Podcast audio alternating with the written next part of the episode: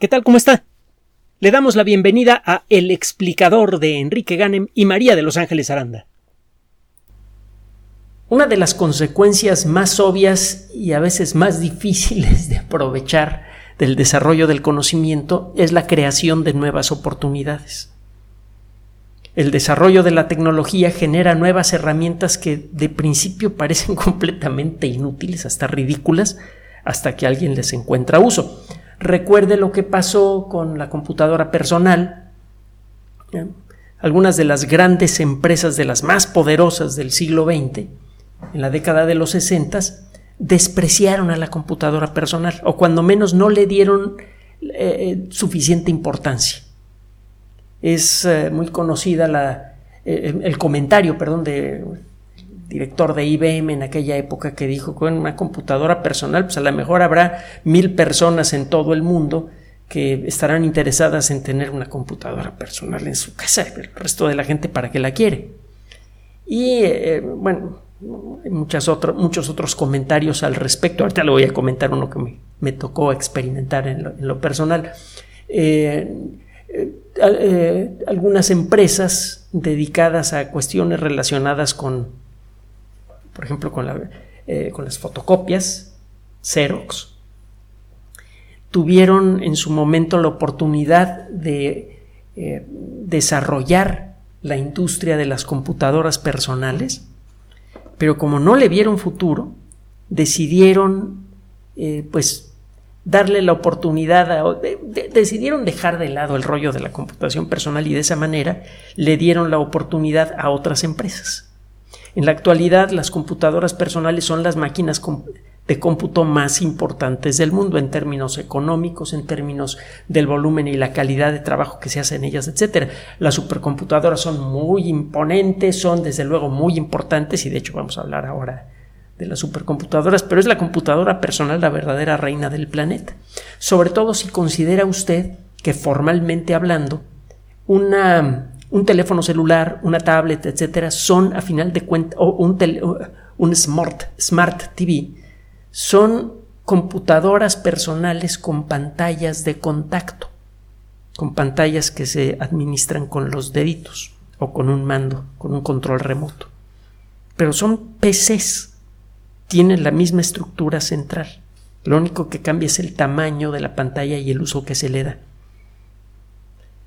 Bueno, eh, Ah, le iba a comentar una cosa. Eh, eh, como parte del trabajo de desarrollo en sistemas y el trabajo que hacíamos en aquella época Ángeles y yo en, en divulgación de las ciencias, tuvimos contacto con alguna de las empresas que estaban empezando a introducir Internet en México. Y recuerdo que como parte de los comentarios, parece que tenían algunos problemas con sus servidores, se me ocurrió comentar pues que les convendría reemplazar el ambiente Microsoft en sus eh, servidores por el ambiente Linux. Y todavía recuerdo que el comentario que hizo el directivo de esa empresa que dijo que no, que no iba a poner juguetes en sus computadoras. Y bueno, pues ahora resulta que todas las supercomputadoras del planeta y la mayoría de las computadoras que hacen trabajos importantes en el Internet son Linux. Y ese no es el único caso, también le hemos comentado el caso de una empresa que se dedicaba al negocio de los famosos Vipers, los, eh, estos dispositivos que llevaba usted a veces en el cinturón y que le permitían recibir mensajes alfanuméricos. La empresa en aquella época operaba con una computadora personal, una computadora con el cerebro central 8486. Había 40 personas conectadas con terminales a esa computadora y así el trabajo eh, igual o mejor que una computadora gigante eh, cinco años más vieja. En solo cinco años las computadoras habían evolucionado mucho. Y al directivo de esa empresa le vendieron la idea de comprar una, una computadora tandem, que en aquella época era una cosa escandalosamente costosa. Eh, se fue con la finta el dueño de la empresa creyó que realmente eh, una supercomputadora, una máquina tan eh, grande podría hacer el trabajo de una 8486. Eh, le salió tan caro el boleto que tuvo que vender la empresa y al poco tiempo Tandem fue comprada por Compaq, una empresa que se dedicaba a fabricar microcomputadoras, que luego fue comprada desde luego por Hewlett Packard. Bueno, la tecnología se desarrolla con tanta rapidez que muchas veces aparecen nuevas herramientas para las cuales no parece existir aplicación alguna, hasta que alguien con talento le haya el modo a esas nuevas herramientas. Existen ejemplos innumerables en el mundo de la de la industria, de la aplicación práctica del conocimiento y también en el mundo de la ciencia básica. El lanzar una nave automática al espacio para lo que sea, tomar fotografías de la Tierra desde el espacio para hacer análisis ambientales, el lanzar una nave eh, cerca del Sol para medir las condiciones del plasma de la corona solar, el lanzar una nave al otro extremo del sistema solar para tomar fotografías y hacer mediciones precisas de lo que ocurre en los acantilados de nitrógeno sólido de Plutón. El lanzar una sola, el diseñar y lanzar una sola de esas naves, lo comentábamos ayer Ángeles y yo, se lleva la carrera profesional de docenas, centenares o incluso miles de personas. Porque desde que se autoriza el presupuesto para hacer el primer diseño. Hasta que la nave espacial es lanzada, consta que estamos hablando aquí nada más del lanzamiento, no del momento en el que la nave cumple con su cometido, pues pueden pasar 20 o 30 años fácilmente. Ese es el caso del telescopio espacial James Webb. Hay gente que le dedicó más de 26 años de su vida, prácticamente toda su vida profesional al telescopio espacial. Y ocurre con ingenieros, con eh, físicos, con químicos, con toda clase de personas. Hay gente que literalmente sale de la escuela, le dedica su esfuerzo a un solo proyecto y cuando termina el proyecto ya se está jubilando. El costo de estos proyectos es verdaderamente astronómico. Busque usted cuánto ha costado el telescopio espacial James Webb y se dará una idea. Y es un telescopio barato para lo que se está empezando a conseguir con él. Hay sondas automáticas más especializadas que cuestan tanto o más que el telescopio espacial James Webb, miles de millones de dólares. Ese dinero está bien gastado, le diré. El, dinero que se ha gastado en la exploración espacial ha servido, entre otras cosas, para impulsar el desarrollo de los, de los chips, de los microcircuitos integrados. Fue precisamente por las necesidades del proyecto espacial eh, americano en la década de los 60 y 70 que se desarrolló la tecnología del microchip y fue precisamente la presión generada en buena medida por el proyecto espacial la que causó que se acelerara el proceso de generar nuevas eh, versiones de los chips de cómputo más poderosas que las versiones anteriores. Es por eso que las computadoras personales se hicieron más chiquitas y más poderosas al mismo tiempo de manera escandalosa. Entonces, sí, el dinero en el proyecto espacial está muy bien gastado, a final de cuentas genera mucho más dinero del que costó, mucho más, y genera conocimiento que es valiosísimo, etcétera, etcétera. Pero estamos hablando de, de 20 años o 30 entre la planeación, la construcción y el lanzamiento de, de, una sonda espacial. Marte es uno de los objetos celestes más interesantes del universo, del universo conocido para nosotros. Eh, resulta que en Marte existen muchos de los elementos fundamentales para entender el pasado de la Tierra. Es cada vez más claro que Marte es un gemelo fallido de la Tierra. Hay motivos para creer que durante los primeros dos mil millones de años de historia del sistema solar los planetas fueron casi idénticos, en muchos sentidos. Tenían atmósfera densa, tenían océanos de agua líquida, tenían un ciclo hidrológico completo, es decir, el agua se evaporaba, formaba nubecitas, el agua caía en forma de lluvia que pegaba en los continentes, formaba ríos, iba a parar de nuevo al mar, etcétera, etcétera. Incluso el agua se combinaba con otras sustancias y se integraba a las rocas. Las rocas, muchas rocas, pues, tienen minerales que, eh, que, tienen adosadas moléculas de agua. Una roca puede parecer completamente seca sobre todo si la levanta usted en un desierto, y en realidad es una esponja llena de agua, solo que esa agua está ligada químicamente con la estructura de los minerales que la conforman.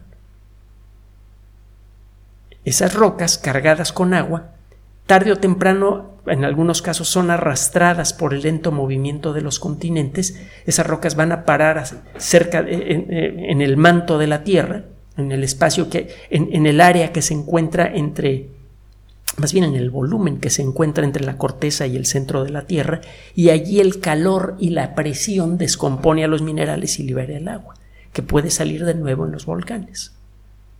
Eso lo tuvo Marte un tiempo. La superficie de Marte parece que tuvo una composición parecida a la de la Tierra. Si llegáramos a entender bien lo que sucedió en la Tierra cuando era muy joven, entenderíamos muchas cosas de gran valor, por ejemplo, cómo nació la vida, cómo empezaron a formarse los continentes y también, entre muchas otras cosas, cómo es que se fueron segregando los minerales valiosos en la corteza terrestre. Si llegáramos tuviéramos un mejor entendimiento de cómo fue la evolución temprana de la corteza terrestre, tendríamos mejor idea de la forma en la que se concentran ciertos elementos químicos de gran valor industrial sería mucho más fácil encontrar grandes yacimientos de litio, grandes yacimientos de hierro, grandes yacimientos de cobalto, que son muy escasos y, por cierto, muy valiosos. Todo eso podríamos mejorarlo en mucho si contáramos con un mejor modelo de cómo fue la evolución temprana de la Tierra. El problema es que prácticamente todas las rocas de los primeros mm, 600, 800 millones de años de historia del planeta han sido prácticamente eliminadas. Durante los primeros 800 millones de años el sistema solar fue sometido a un bombardeo brutal hecho del cascajo cósmico, del residuo que quedó de la formación de los planetas, y esto prácticamente destruyó a toda la corteza original de la Tierra. No hay forma fácil de encontrar rocas abundantes que sean más antiguas que 3.800 eh, millones de años, que fue cuando terminó el bombardeo cósmico. Entonces, parece que la información interesante que nos serviría, entre otras cosas, para mejorar en mucho la minería, la industria de la minería terrestre, ha sido borrada para siempre. Pero esa información se encuentra en Marte, porque como Marte es más pequeño que la Tierra, no logró desarrollar los mismos mecanismos geológicos que contribuyeron a borrar la información de las rocas más tempranas en su superficie. Aquí en la Tierra, además de los meteoritos que destruyeron casi todas las rocas que había en la superficie del planeta, el movimiento de los continentes arrastró a las rocas que sobrevivieron y se las llevó hacia el manto de la Tierra en donde se derritieron. Quedaron algunos restos, pero prácticamente no quedó nada. En Marte no. Marte, como era más pequeño, se enfrió más rápido y su corteza se, se engrosó muy rápidamente. Nunca se desarrolló un proceso de movimiento continental en Marte. Entonces las rocas que se formaron en la superficie de Marte cuando Marte era joven siguen allí, medio destrozadas por el impacto de meteoritos, pero siguen allí. Entonces, el lanzar una nave al planeta Marte para buscar restos de la corteza original del planeta y poder estudiarla y sacar conclusiones que sean válidas para la Tierra es muy atractivo. Eso valdría muchísimo dinero para la, industria minera, por ejemplo. El problema está en que hay que dedicarle un montón de dinero y 20 años, y además una paciencia a prueba de todo. El telescopio espacial eh, James Webb fue cancelado en dos o tres ocasiones, cuando menos. Y luego fue traído de, de regreso invocado de entre, de entre los muertos administrativos eh, como consecuencia de eh, esfuerzo de muchos científicos y técnicos que dedicaron un montón de horas en lugar de investigar a hacer eh, cabildeo para poder revivir el proyecto. Es otra de las pérdidas de, productividad causadas por, por todo este asunto. Muchos científicos dedicaron años para tratar de revivir el proyecto cada vez que lo cancelaban. Bueno, el, arrancar ahora un proyecto para enviar una nave a Marte para que traiga muestras, estamos hablando de no menos de 10 años si es que se le da máxima prioridad. Es poco probable porque hay otros proyectos de máxima prioridad. Entonces da la impresión de que tenemos que renunciar a la posibilidad de contar con rocas traídas de la superficie de Marte en el corto plazo. Bueno, eh, sabemos que hay rocas aquí en la Tierra que vienen de Marte. Hasta el momento hemos identificado con claridad a unos, unas 300 eh, piezas de roca, unos 300 meteoritos que claramente vienen de Marte. Marte, al igual que la Tierra, recibió una granizada brutal de rocas, algunas de ellas más grandes que una ciudad, que golpearon contra su superficie. Ha venido ocurriendo de manera continua desde siempre, solo que fue mucho más abundante esto durante los primeros 800 millones de años de historia del sistema solar. Marte tiene una atmósfera muy tenue desde hace mucho tiempo, así que no para a los meteoritos. Significa que un, eh, que hace 10, 15 millones de años, por ejemplo, eh, a Marte le llegaron a pegar objetos muy grandes capaces de lanzar al espacio fuera del campo gravitatorio de Marte a grandes cantidades de roca. Y algunas de esas rocas encontraron en su camino a la Tierra. Todas las rocas que son expulsadas por grandes impactos de meteorito de la superficie marciana entran en órbita alrededor del Sol. Algunas de ellas entran en una órbita elíptica, se acercan mucho al Sol y luego se alejan. Y por suerte, algunas de ellas se encuentran a la Tierra en su camino, de vez en cuando. Estos meteoritos caen aquí en la Tierra y los podemos analizar. Pero estos meteoritos no nos dicen lo suficiente sobre la eh, historia de la superficie marciana porque para eso necesitamos el contexto. Es algo que a los paleontólogos, a los geólogos, a los biólogos nos interesa mucho. Si a usted le traen un pajarito eh, y le dicen, mira, una nueva especie, etcétera, pero no sabe de dónde salió el pajarito, no le sirve a usted de nada o de muy poco. Puede usted eh, estudiarlo, ver que pertenece a tal orden, a tal familia de aves, etcétera, pero nada más. Si no sabe cuándo fue colectado el bicho y en dónde, es punto menos que inútil. Y lo mismo pasa con una roca. En algunos casos el traer en la mano una roca que tiene un diente de dinosaurio puede ser de gran de especial utilidad para un paleontólogo. Digo, cualquier fósil que le da usted a un paleontólogo le sirve, pero si le entrega usted un fósil interesante a un paleontólogo y no le puede decir, mira, lo recuperé en tal lugar, si el paleontólogo no puede ir al lugar, estudiar las rocas y darse una idea de, de, la edad de la roca, viendo el contexto en el que aparece el fósil, etc., al paleontólogo le sirve de muy poco lo que le lleva a usted. Lo guarda en colecciones, lo cataloga, extrae la mayor cantidad de información que puede del fósil, pero mucha de la información complementaria importante está no en el fósil mismo, sino en el lugar en donde lo recuperó usted. A eso se refiere un paleontólogo o un biólogo o un geólogo cuando se habla del contexto de la roca.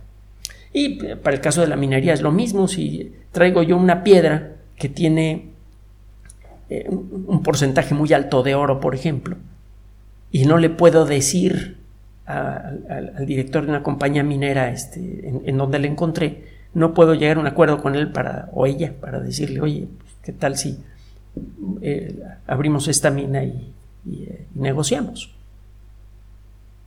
una piedra sola no sirve de mucho. Lo mismo pasa con los meteoritos marcianos. Antes de seguir, ¿cómo sé que una roca viene de Marte? Bueno, analiza usted la proporción de distintos isótopos de ciertos elementos químicos, por ejemplo el carbono. Hay dos modelos estables del átomo de carbono, dos isótopos del átomo de carbono. Cualquier átomo para llamarse carbono debe tener seis partículas con carga eléctrica positiva en el núcleo. Lo hemos dicho antes muchas veces. Lo que le da identidad a un átomo es el número de partículas con carga eléctrica positiva en el núcleo.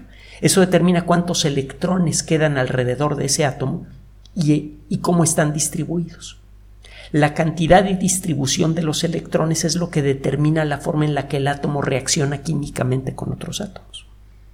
Entonces, si usted cambia la cantidad de partículas positivas en el núcleo de un átomo, cambia la distribución y cantidad de electrones alrededor del átomo y eso cambia la forma en la que el átomo reacciona. El átomo cambia de nombre. Bueno, un átomo de carbono tiene seis partículas con carga eléctrica positiva. Y la diferencia que hay entre un modelo, un isótopo de carbono y otro, es el número de partículas sin carga eléctrica. Un átomo de carbono tiene 6 protones positivos y puede tener 6 o 7 neutrones neutros.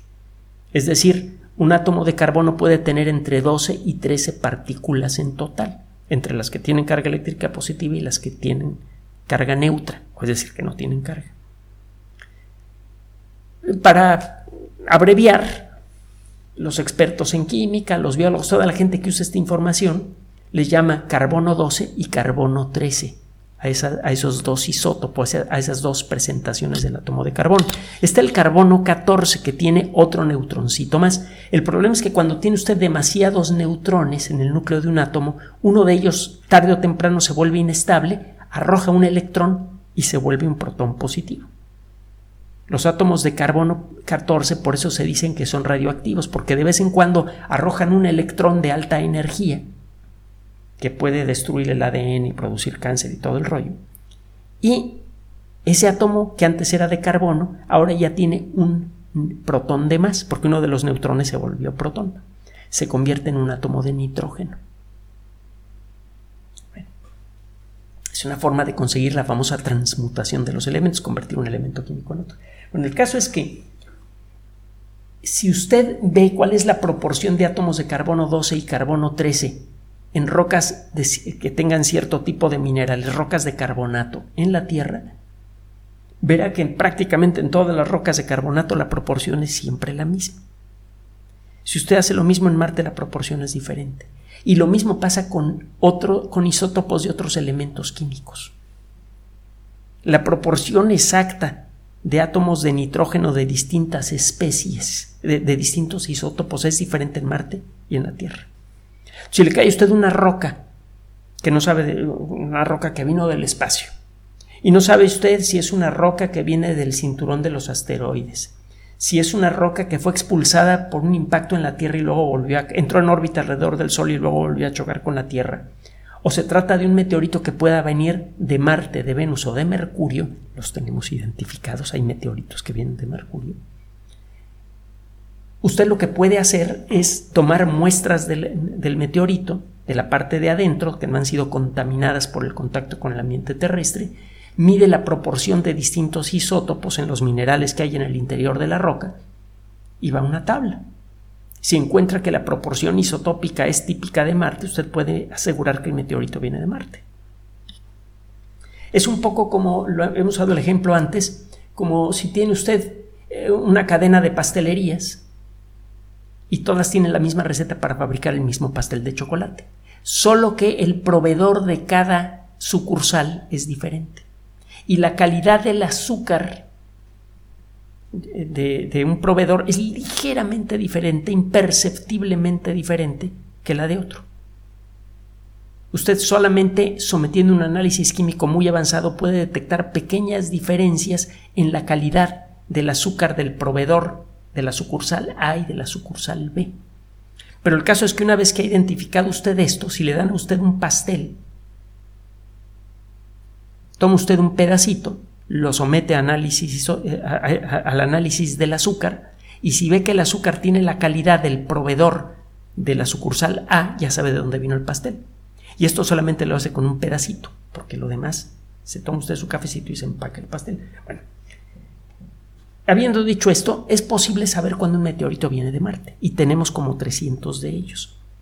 Pero bueno, pues estos meteoritos no tienen contexto, no sé de qué parte de Marte vienen. Puedo darme una idea de su edad, por ejemplo, más o menos, pero no puedo saber nada más del meteorito. No me sirve para hacer estudios más profundos. Necesitaría, para hacer estudios más profundos de Marte y de su historia, pues lanzar una nave, tomar muestras y traerlas a la Tierra, algo que todavía no ocurre y va a pasar cuando menos una década para que eso, para que eso pase. Y a lo mejor la sonda automática que va a buscar piedras no trae las, eh, no, las piedras que a mí me interesan.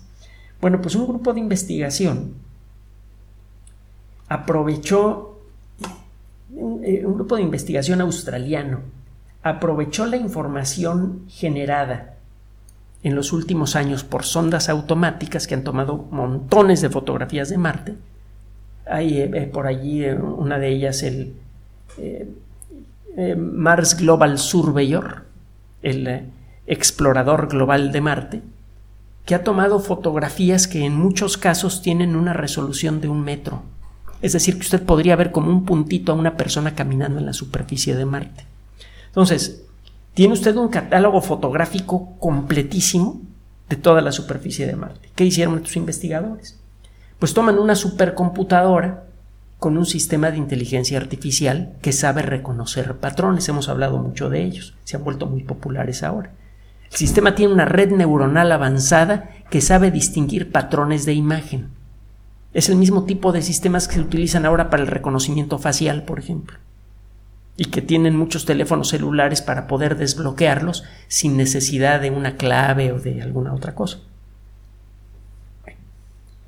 Este sistema se pone a leer miles de fotografías marcianas y con eso aprende a reconocer cráteres, el contorno de cráteres. Esto ocurrió en el centro de supercómputo POSI, se escribe P-A-W-S-E y está en la ciudad de Perth, que está en la zona occidental de Australia, si mal no recuerdo, y no muy lejos del lugar en donde se han encontrado algunas de las rocas más antiguas del mundo. Bueno, pues estos investigadores le meten a esta supercomputadora montones de fotografías que han sido publicadas por la NASA y que parecía que no servían para mayor cosa el sistema aprende a detectar contornos de cráteres y hace el catálogo más completo de los cráteres marcianos. El sistema logra generar un catálogo detallado de 94 millones de cráteres de impacto en la superficie de Marte. Y eh, esto es interesante porque el tamaño de los cráteres y su forma le dicen a usted mucho sobre el cráter mismo, de qué tamaño fue el objeto que impactó allí, aproximadamente con qué velocidad, con eso usted sabe la, la, energía del impacto, eso le permite a usted decidir si ese impacto podría haber arrojado rocas fuera del campo gravitatorio de Marte y más o menos en qué trayectoria.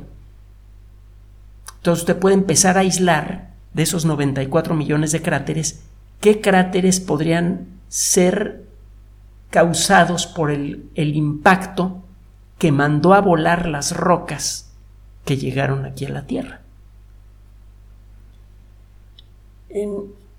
Sabemos que estas rocas, por eh, el lugar en donde cayeron y por las observaciones que se hicieron mientras caían, tenemos una idea de cuál era la órbita que tenían estos meteoritos marcianos antes de chocar contra la superficie de la Tierra. Y sabemos que la mayoría de esos de los meteoritos que, que han caído aquí en la Tierra y que vienen de Marte, son meteoritos que fueron liberados por impactos en los últimos 20 millones de años. Hay montones de cráteres de impacto de Marte, pero la mayoría son viejísimos, tienen 3.800 millones de años o más. El sistema puede reconocer los cráteres antiguos, porque se le entrena para eso. Hay técnicas para hacer cuando un cráter es muy viejo. Y no es muy difícil saberlo, hay que ver los bordes de los cráteres que se van suavizando con el paso de los años eh, las características del terreno de alrededor. Un cráter muy fresco generalmente tiene terreno de color claro alrededor, con el paso de los años el terreno se va oscureciendo poco a poco, etcétera, etcétera. Total que el sistema pudo aislar de esos 94 millones de cráteres cuáles cráteres tenían 20 millones de años o menos de haberse formado y de ellos cuáles tenían el tamaño apropiado para involucrar la energía suficiente para lanzar rocas en dirección de la Tierra. Esto redujo muchísimo el número de cráteres candidatos a ser la fuente de los meteoritos que estamos observando aquí en la Tierra. Estos investigadores tomaron un meteorito en particular que se llama NWA 7032. Es un meteorito que fue encontrado en el desierto del Sáhara y por eso se llama NWA, Northwest Africa, África noroccidental. NWA 7034, perdón. Le llaman la belleza negra. Es una roca de color muy oscuro, que tiene además otras características que hacen que los, que los geólogos se emocionen mucho. El caso es que esta roca tiene que venir de alguno de esos cráteres que sobrevivieron a los filtros que le mencioné. Esa roca no pudo haber sido producida por un impacto que dejó un cráter hace 3 mil millones de años. La roca no estuvo más de 20 millones de años en el espacio. Entonces el impacto debió ocurrir recientemente. Ah, con eso ya eliminamos a la mayoría de los cráteres marcianos, porque la mayoría tienen 3.800 millones de años o más. Luego elimina usted aquellos cráteres que son demasiado pequeños o demasiado grandes, o aquellos que ocurrieron en puntos del planeta que habrían lanzado rocas en una trayectoria que nunca podría haber intersectado a la Tierra. Sigue eliminando usted. Los investigadores pudieron llegar a una serie de cráteres que se formaron como consecuencia de un impacto grande. Cuando hay un impacto muy grande en la Tierra, en la Luna, en Marte, en cualquier objeto celeste, salen volando rocas grandes del punto de impacto que caen a docenas, centenares o incluso miles de kilómetros de distancia. Y cuando lo hacen generan cráteres grandotes también. Estos cráteres secundarios también tienen características muy peculiares. Entonces, si usted tiene un sistema de cómputo inteligente y observa un terreno rico en cráteres, puede decir, mira, este cráter está muy grandote. Tuvo que haber lanzado piedras también grandototas y hay una serie de cráteres más pequeños en forma radial que, que, parten de ese cráter principal. Todos estos cráteres secundarios tienen casi con seguridad la misma edad que el cráter principal. Entonces, la mejor explicación es que aquí pegó una cosa grandotota, salpicó un montón de piedras grandes que cayeron en estos puntos y generaron estos cráteres secundarios. Eso permite calcular de manera aún más precisa la potencia del impacto. Total, Considerando todos estos factores, los investigadores lograron señalar un cráter, uno solo, un, cráter pequeño, que resulta ser el candidato perfecto para el origen del meteorito que tenemos ahora en la mano. Este meteorito se encuentra en una zona que se llama Terra Cimerie y eh, Sabemos que es una zona con eh, rocas muy antiguas, de color oscuro como el meteorito que tenemos ahora. Y el, punto es que este, este, cráter, que hasta hace poco no tenía nombre, ya es considerado por la colectividad como la fuente de ese meteorito. hay muy buenos motivos para creer que es allí en donde se forma el meteorito. Ya tenemos el contexto. El cráter ahora se llama Carrata, K-A-R-R-A-T-H-A, que es el nombre de la región en Australia, muy cerca de, Perth, en donde se encontraron residuos de las rocas más viejas conocidas de la Tierra. En este meteorito se encuentran fragmentos, eh, minerales, circones, que tienen casi exactamente la edad de la Tierra. Tienen 4.480 eh, millones de años, que son más viejos que los circones de 4.404 millones de años que se han encontrado en la región de Carrata, en Australia. Entonces, ya tenemos de manera segura una roca que viene de Marte y que tiene contexto. Esto fue publicado en Nature Communications. Se está armando ahorita un jaleo sabrosísimo en, en la comunidad especializada porque de pronto de este meteorito pueden salir muchas claves para entender cómo fue la evolución temprana de Marte y por extensión de la Tierra. Cómo fue la evolución química de Marte y la evolución química de la Tierra. Y cómo nació la vida en la Tierra y quién sabe, quizá también en Marte.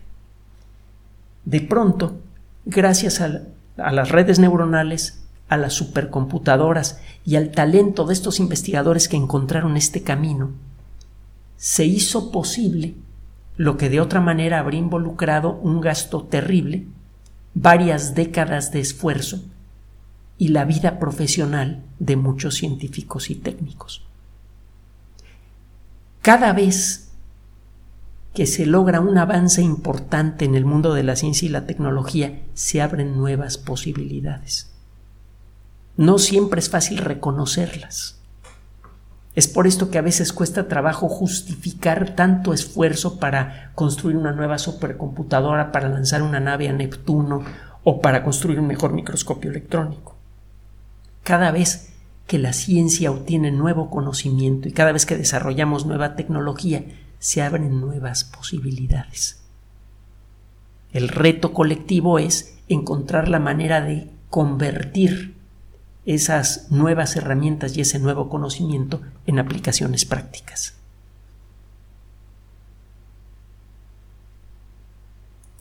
Gracias por su atención.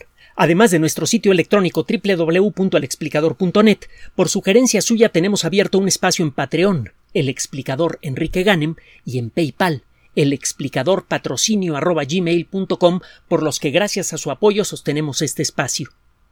Puede usted descargar gratuitamente estos audios en formato MP3 en Spotify y en iTunes como El Explicador sitio oficial y en SoundCloud como El Explicador y con formato de video en YouTube en El Explicador sitio oficial.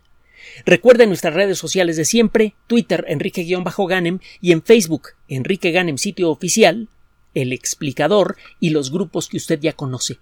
Finalmente, el explicador siempre somos María de Los Ángeles Aranda y Enrique Ganem. Gracias.